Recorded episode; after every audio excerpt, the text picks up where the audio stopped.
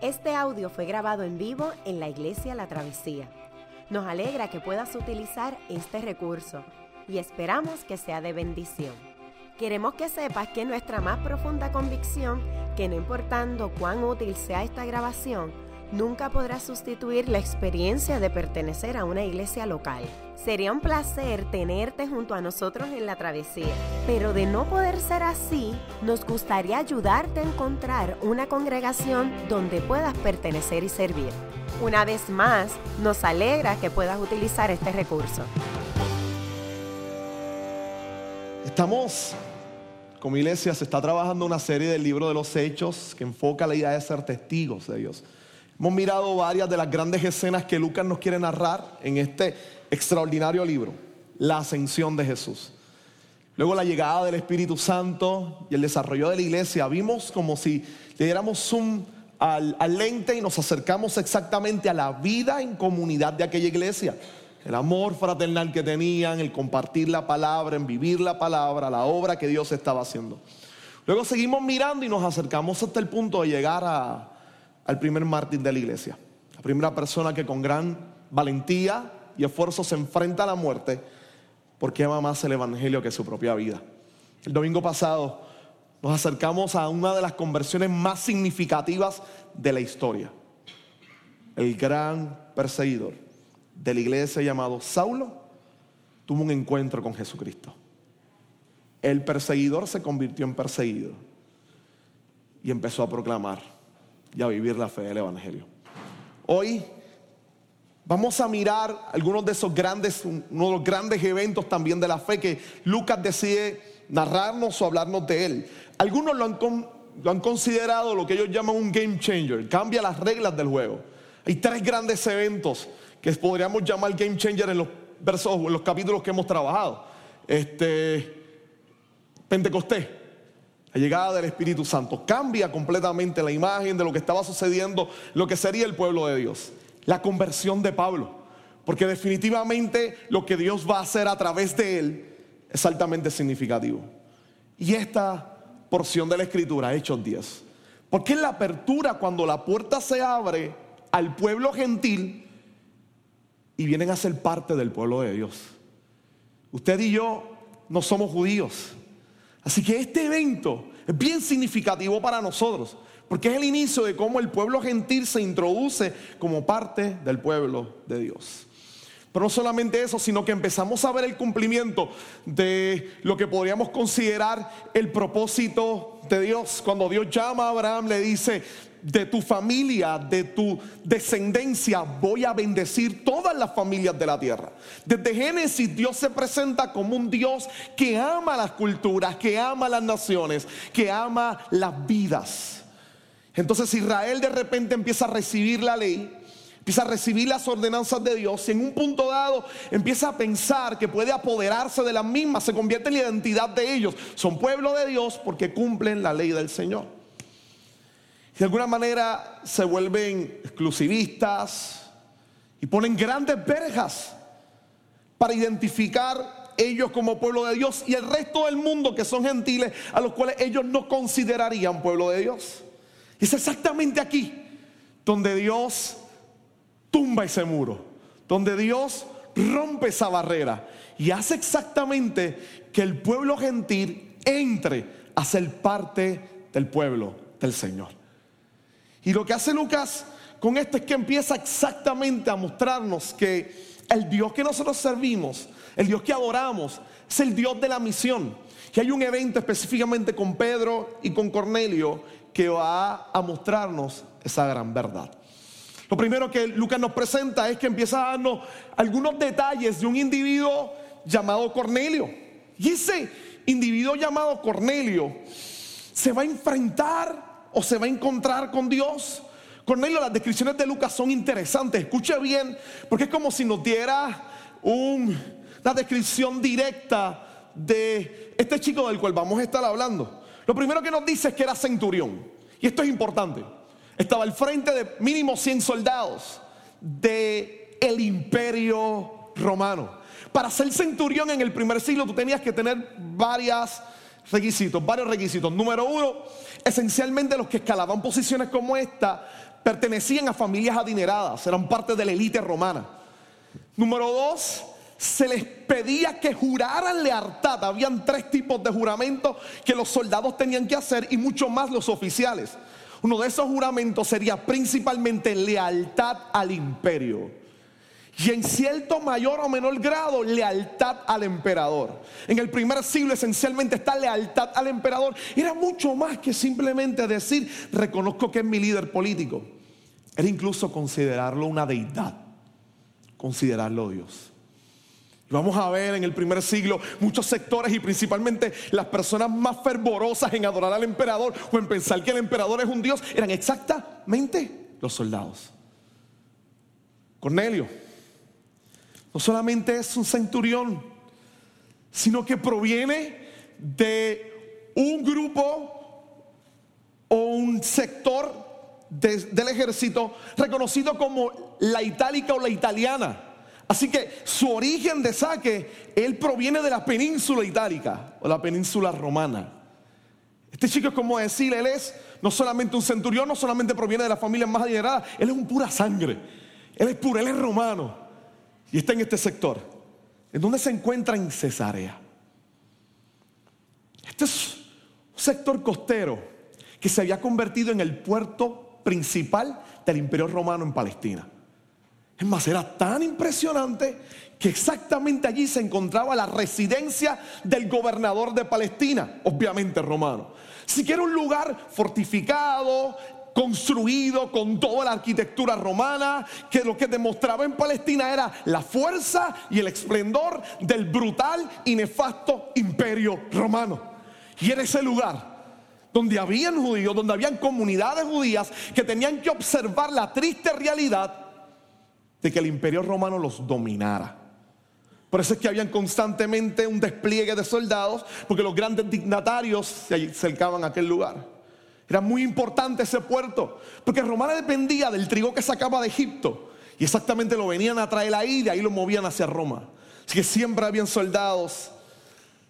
Los judíos sentían el horror de tener que estar dominados por ellos.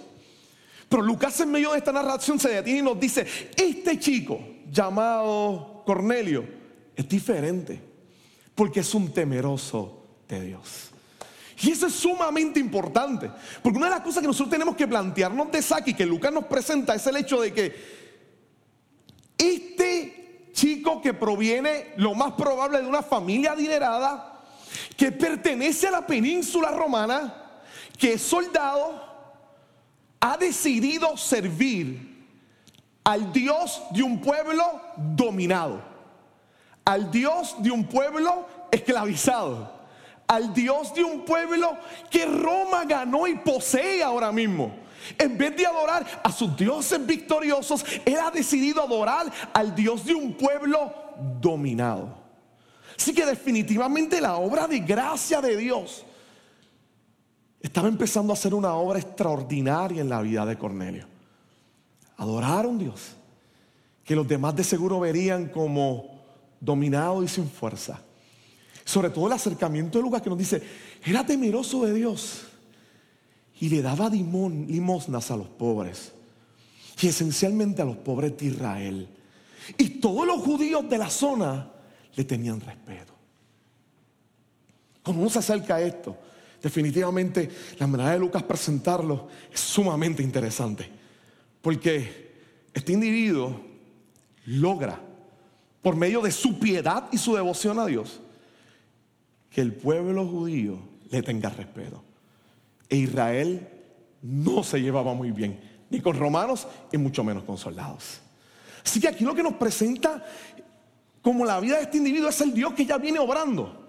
Él está en su casa, un ángel se le aparece, lo ve, lo observa y el ángel empieza a hablarle y le comunica y le dice, tus oraciones han sido escuchadas, tus actos de misericordia han sido reconocidos por Dios. Y es aquí donde Lucas nos quiere gritar casi y decirnos, Dios es un Dios que no reconoce fronteras raciales, es un Dios que su amor es tan extraordinario y exuberante que abraza inclusive a los que pudieran ser considerados enemigos del pueblo que Él escogió.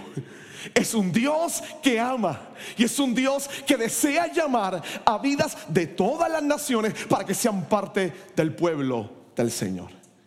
Y que este hombre Cornelio es el vivo ejemplo de lo que implica el obrar de Dios en la vida de un pecador. Una persona que pudiera tenerlo todo. Una persona que pudiera darse alardes de una persona que principalmente una de las grandes palabras que le encantaba a los soldados en la Roma del primer siglo, especialmente la Roma imperial, era la idea de que todos tus actos reflejaran tu gloria como gran soldado en la tierra. Y este es un individuo que ha decidido glorificar al Dios de la creación y al Dios de Israel. Ese Dios lo escuchó, se le acercó se le reveló. Y esto es bien importante, porque tal vez la gran mayoría de nosotros, si nos ponemos a pensar, de algún grado u otro somos semejantes a Cornelio, enemigos de Dios, por naturaleza pecadores, que de alguna manera estamos hoy aquí porque Dios ha decidido empezar a obrar en nuestras vidas y nos ha dado la inmensa gratitud y oportunidad de saber cuán bueno, cuán amoroso y cuán poderoso es Él. Y estamos aquí adorando su nombre. Eso realmente es algo que debe constantemente hacer que nuestros corazones latan con fuerza. Y que vivamos agradecidos de ese gran Dios de amor, de ese gran Dios de misericordia y de esplendor. Y Dios al revelársele a Cornelio llama la atención no solamente la visión, sino el efecto de la visión cuando el ángel se le aparece, Lucas nos dice que Cornelio, soldado, centurión, a cargo de ejército, que ha peleado varias batallas, tiene miedo y tiene temor. Este hombre que en su vida tradicional, su, su, su, reflejo y, y, la imagen que debe dar es la imagen de alguien valiente, de alguien fuerte, de alguien que se presenta decidido porque dirige soldados, se le aparece un ángel y automáticamente tiene temor y miedo. Este es el gran ejemplo de cuando nosotros seres pecadores nos encontramos con la presencia de un Dios sagrado y santo. Lo primero que nos ocurre es el reconocimiento de nuestra gran debilidad y de la necesidad ardiente y fuerte en nuestras almas de que ese Dios de santidad transforme nuestras vidas pecaminosas y las haga vidas que agraden y que proclamen su gloria. Es que prácticamente nos muestra esa gran realidad, pero en medio de ese temor, la escena se nos llena de un mensaje de esperanza. Dios te ha escuchado. Dios está pendiente de ti. Y Dios ha decidido hacer algo contigo. Pero si quisiéramos más todavía ver las descripciones que Lucas nos da del Dios de la misión, para mí me hace temblar el hecho de que el ángel no le comunica la verdad de Jesús. Pudiera hacerlo. Este chico conoce a Dios, adora a Dios, es temeroso de Dios, que era una persona que daba limonas, que ayudaba, que adoraba, pero que por alguna razón no se había vuelto prosélito, lo más probable no se había circuncidado. Pero en este instante el ángel se le aparece y pudiera decirle, mira, las escrituras hablan del Mesías, ese Mesías era Jesús, murió en la cruz del Calvario por ti y te ha perdonado. Quieres salvar tu vida. El ángel le dice, Busca un individuo llamado Simón. Él tiene algo que decirte. Y uno aquí, le digo, aquí uno, uno se estremece, uno dice, el mensaje más importante, la obra más importante, Dios ha decidido conferírsela a seres humanos pecadores llenos de contradicciones, porque Dios ha decidido en su soberanía que usted y yo seamos los portadores del mensaje del Evangelio. Pablo gritaría y diría en Corintios estos vasos de barro están llenos de esa riqueza y de ese tesoro para que la excelencia del poder sea de Dios y no de nosotros. Pero ha decidido usarnos a nosotros para su gran obra. Le dice, ve y llama a Simón. Ve y llama a Simón. Está en casa de otro Simón llamado el cultidor. Él tiene algo que decirte. Dios ama de manera intensa y poderosa a todas las naciones. Escoger y llamar a Pedro en ese preciso instante si hay algo que nos muestra y que nos da y nos dice, es que nos llama a unirnos, a sentir y experimentar ese gran amor. Entonces, Dios decide hacer algo con Pedro. Entonces hace algo interesante. Va y se mueve y llama exactamente entonces a Pedro. Decide llamar a Pedro. Y en el momento en que llama a Pedro, empiezan a suceder una serie de cosas que a mí me encantan en el pasaje. Mire bien. Dios toma a Pedro. Está orando, trepado en un lugar, y empieza a tener hambre. Y Dios se le aparece. ¿Quién es el que Dios va a utilizar? Lo llama Simón. Simón era el nombre de pila de Pedro, uno de los discípulos de Jesús. Su padre era Jonás. Hay un momento extraordinario en el Evangelio de Juan cuando Jesús él desarrolla una conversación con él y la manera de Jesús hablar con él es espectacular. Le dice, Simón, hijo de Jonás, Simón Barionas, Simón, hijo de Jonás, tú me amas. Y este Simón, pescador, discípulo de Jesús, seguidor de Jesús, este apóstol de Jesucristo, que tuvo la oportunidad de ser el primer predicador que empezó a proclamar el Evangelio el día de Pentecostés, este gran hombre de Dios, Dios decide utilizarlo para hablarle a Cornelio. Y cuando se le aparece, Simón se encuentra en Jope. Dios toma su debilidad, tiene hambre, le da una visión y le muestra unos lienzos con una serie de animales. Pedro decide irle en contra a lo que Dios le está diciendo. Mata y come. No, no, Señor, yo no lo voy a hacer. Yo nunca he comido nada inmundo. Y de repente Pedro, con gran esplendor, demuestra y saca a reducir su gran prejuicio. Y manifiesta su gran prejuicio. Yo no como nada inmundo. Es aquí donde Lucas hace algo interesantísimo. Los detalles de él es para que nos despierten la mente rápido. Se encuentra en Jope, su nombre es Simón y automáticamente nos recuerdan esa expresión amada de llamarlo Simón, de que este Simón es el hijo de Jonás y se encuentra en Jope. ¿A quién le pasó algo similar? A Jonás, al profeta. En Jonás, en el primer capítulo, nos dice que Jonás estaba en Jope cuando Dios le dijo, vete para Tarsis. Y estando en Jope, decidió, y vete para Nínive, y estando en Jope decidió irse para Tarsis. Se encuentra en Jope, en el mismo lugar donde Pedro está, en ese mismo espacio. Y la expresión de Jonás es, yo no voy para Tarsis, esos son mis enemigos, eso no es el pueblo del Señor, es un pueblo pagano que está oprimiendo a mi pueblo, yo no voy a anunciarles ningún mensaje.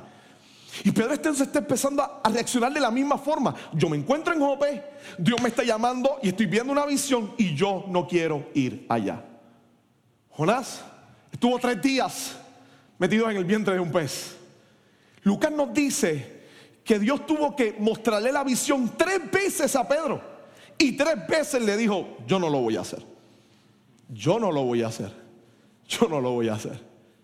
Y se quedó pensando en esa realidad. Esto de los prejuicios se convierte en algo importante para trabajar. Es algo que definitivamente las escrituras empiezan y desean hablarnos y mostrarnos. Es algo que el Espíritu Santo a través de la escritura nos está llamando a prestarle atención. Prejuicios. Prejuicios que usted y yo podemos tener como los mismos de Él. Algunos pudieran pensar que su prejuicio estaba justificado. Pedro proviene de Galilea, una región en el norte, una región explotada, abusada por el imperio romano. Era el centro de las mayores revueltas que habían. los galileos odiaban al imperio romano. Y ahora Dios llama a Pedro a que ame un centurión romano y le proclame el evangelio. Pero a tener razones para algunos justificar de decir, no, yo no quiero estar allá, yo no quiero ir. Pero Dios empieza a trabajar con él y le dice, a lo que yo he santificado, tú nunca lo llames inmundo. Tú nunca lo llames inmundo. Hablemos por un instante hoy de nuestros prejuicios? ¿Qué tal si nos detenemos un instante y reflexionamos? Algunos tal vez osen, tengan la osadía de decir, no, no, yo no tengo prejuicio. No, los puertorriqueños somos así. A nosotros nos gusta decir a la gente, no, nosotros no somos racistas. Sí, yo creo que la literatura puertorriqueña dice otra cosa, especialmente los del siglo XX, siglo XIX. Gran parte de la, literatura puertorriqueña o critica o resalta los grandes prejuicios nuestros como isleños, ¿no? Este, esa gran expresión de tu abuela dónde está?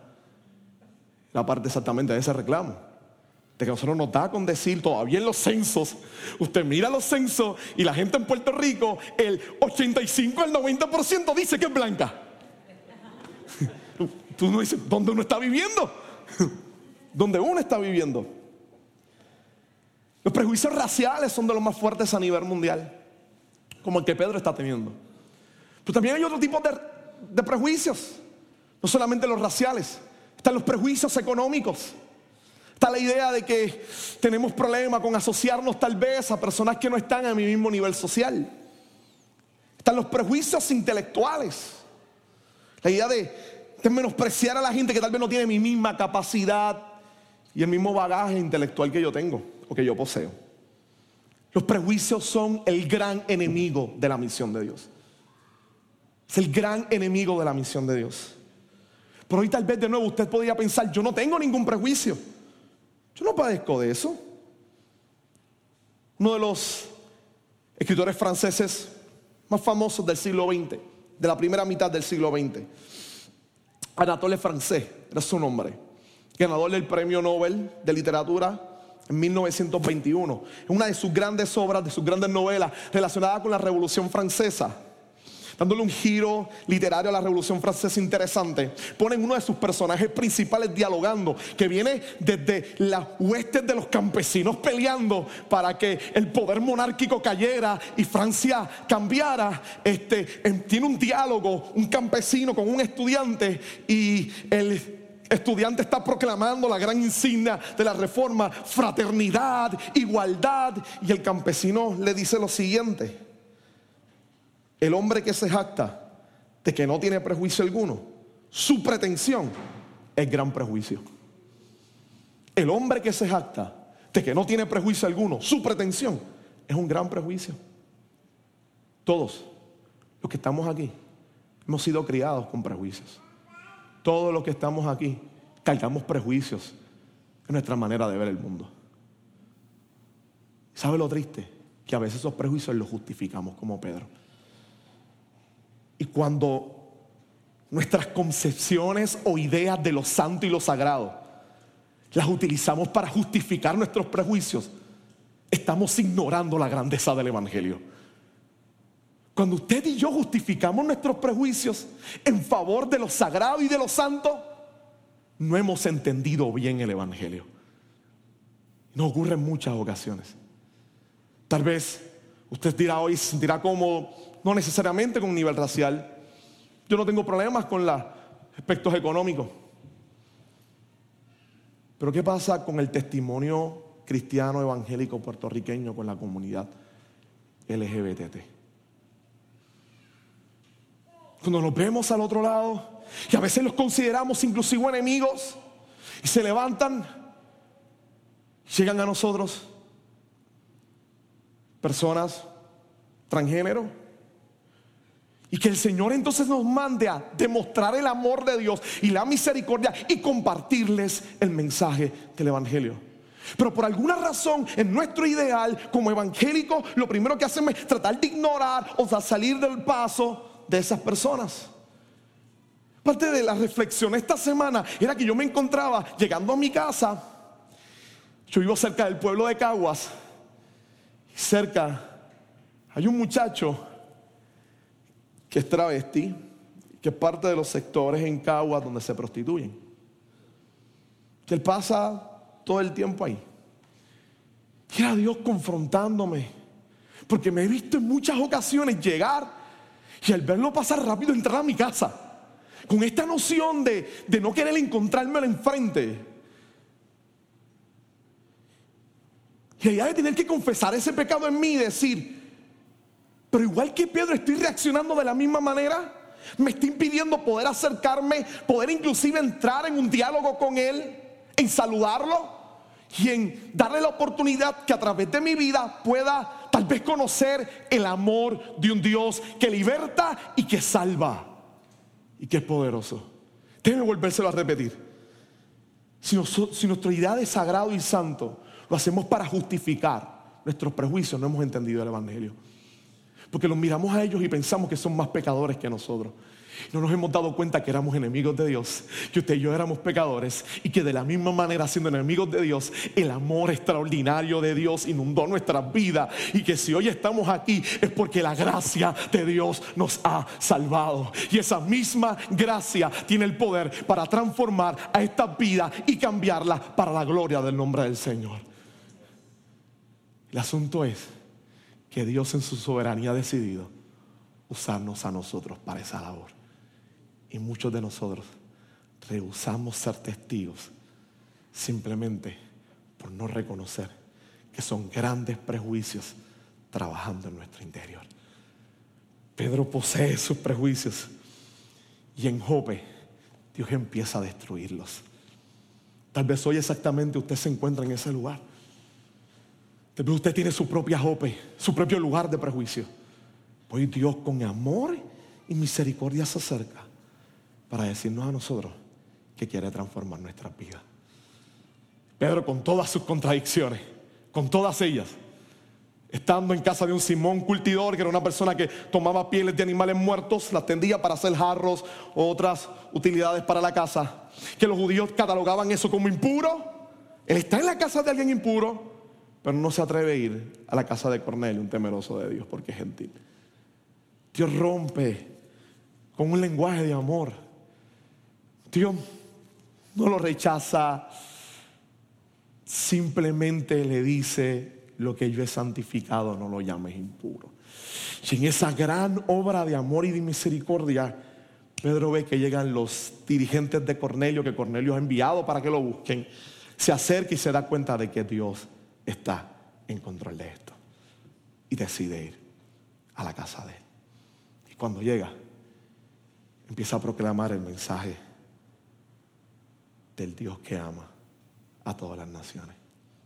El Dios que grita que la misión que se está desarrollando en hechos es la misión de los doce, es la misión de Dios.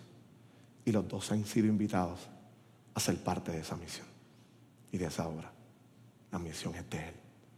Y nos llama y nos invita a vencer nuestros prejuicios y ser parte de ella. El reto es exactamente eso. Es a reflexionar en el Evangelio y poder acceder a ser parte de la misión de Dios. Lo tercero que Lucas nos presenta es que Dios presenta el mensaje de su misión. Pedro entra en la casa de Cornelio. Le dice, estoy aquí, ustedes saben que no debería estar aquí. Todavía está con eso en el corazón. Estoy aquí porque Dios me dijo que estuviera aquí, pero si fuera por mí no estaría aquí.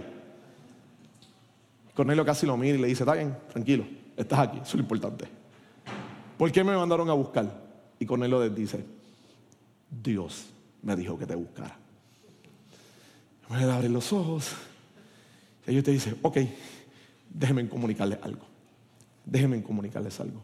Este es uno de esos pasajes extraordinarios que, que presenta Pedro cuando inicia su sermón. Dios envió su mensaje al pueblo de Israel, anunciando las buenas nuevas de la paz por medio de Jesucristo, que es el Señor de todos.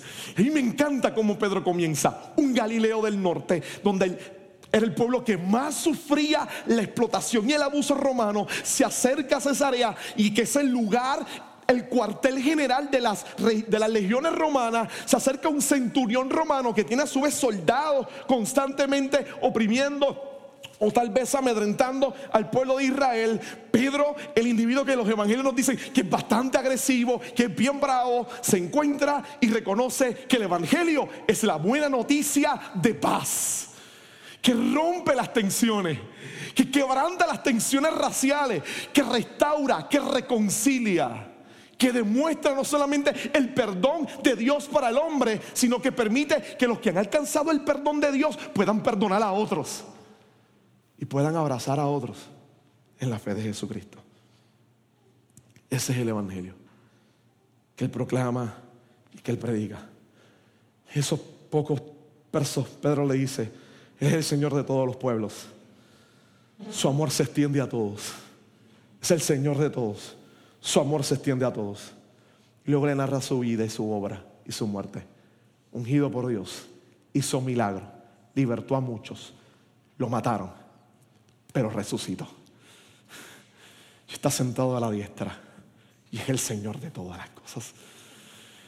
Lucas nos dice que tan pronto ellos escucharon eso, creyeron y el Espíritu Santo los llenó. Llama mucho la atención. Pareciera pensar que todos los que aceptan y son traídos por la gracia del Señor tuvieran que tener la misma experiencia, pero no. Lucas hace algo extraordinario. Muchos sectores dirían exactamente, sí, esto es una evidencia más de que después de la salvación o la conversión, automáticamente tiene que llegar el bautismo del Espíritu Santo y la gente tiene que hacer algo que todo el mundo vea como magnífico para dar testimonio de que realmente ha sido salvo. No, no, no.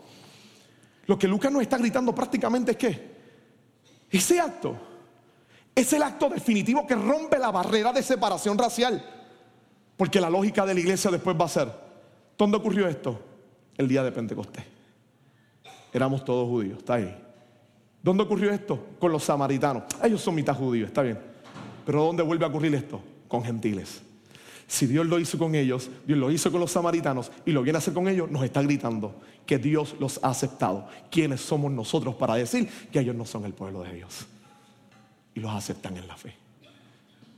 Dios hace que Cornelio crea en la obra de Jesucristo y se entregue a la gracia del Señor. Yo espero que hoy podamos salir de este lugar, de este servicio de adoración, reconociendo, pensando sobre nuestro prejuicio. Que en algún punto, en algún momento, no solamente lo reconozcamos, lo confesemos, le pidamos a Dios que nos permita apartarnos de Él, correr a los brazos de amor de Dios y unirnos a su misión. Hay tanta gente que necesita escuchar lo que tú y yo sabemos, que es la gran verdad de la vida, el Evangelio de nuestro Señor Jesucristo. Si estamos aquí exactamente eso, para ser testigos de la gran misión de Dios y que el mundo conozca al Dios de esa misión. Oremos. Vamos ahora.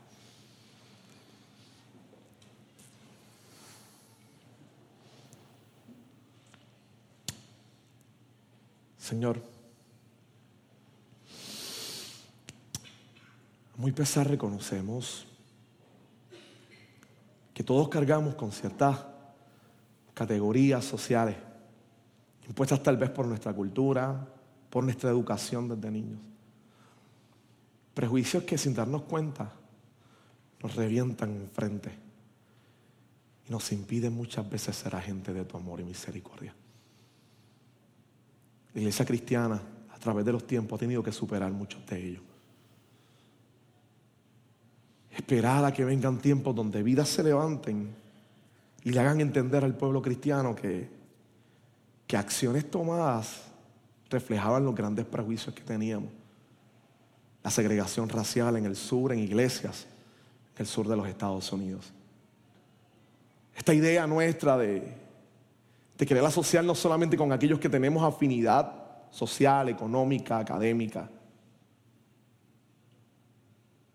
Te pedimos perdón porque a veces la iglesia en Puerto Rico inclusive, en su gran discurso conservador, terminamos oprimiendo, rechazando y demostrando los prejuicios que tenemos contra otras vidas. Perdónanos. Y permite que en vez del rechazo, en vez de levantar nuestros cuarteles y nuestras grandes paredes, podamos derrumbarlas y demostrarle el gran amor de Dios y proclamarle la grandeza del mensaje de la cruz. Porque no es otro que el puro y santo cargó nuestros pecados, murió en la cruz por nosotros para que alcanzáramos salvación que siendo nosotros pecadores, podamos extender nuestros brazos de misericordia, aceptar la responsabilidad de ser testigos y proclamar el mensaje del Evangelio. Muévenos de nuestra jope. No permitas que reaccionemos como Jonás. Que a pesar de nuestras luchas, cedamos como Simón, hijo de Jonás. Y corramos anunciar las virtudes de aquel que nos salvó y nos trajo de las tinieblas a su luz admirable. Bendícenos. Que la travesía pueda ser una familia de testimonio del amor del Evangelio. Que siempre tenga sus brazos abiertos para pobres, para liberados, para académicos, para gente que no ha logrado, por diferentes razones, tener alta escolaridad. Para nosotros, creyentes, pero que también hay un espacio para la comunidad no heterosexual, que al llegar aquí puede encontrar una familia que le abrace, que le ame y que le proclame el Jesús que salva, divertida y cambia. Gracias Dios por tu obra de amor. En el nombre de Jesús. Amén, Señor. Amén. Qué bueno que pudiste escuchar esta grabación. ¿Qué tal si la compartes con otros? Recuerda que hay muchos más recursos en nuestra página latravesía.org, donde también puedes realizar un donativo. Dios te bendiga.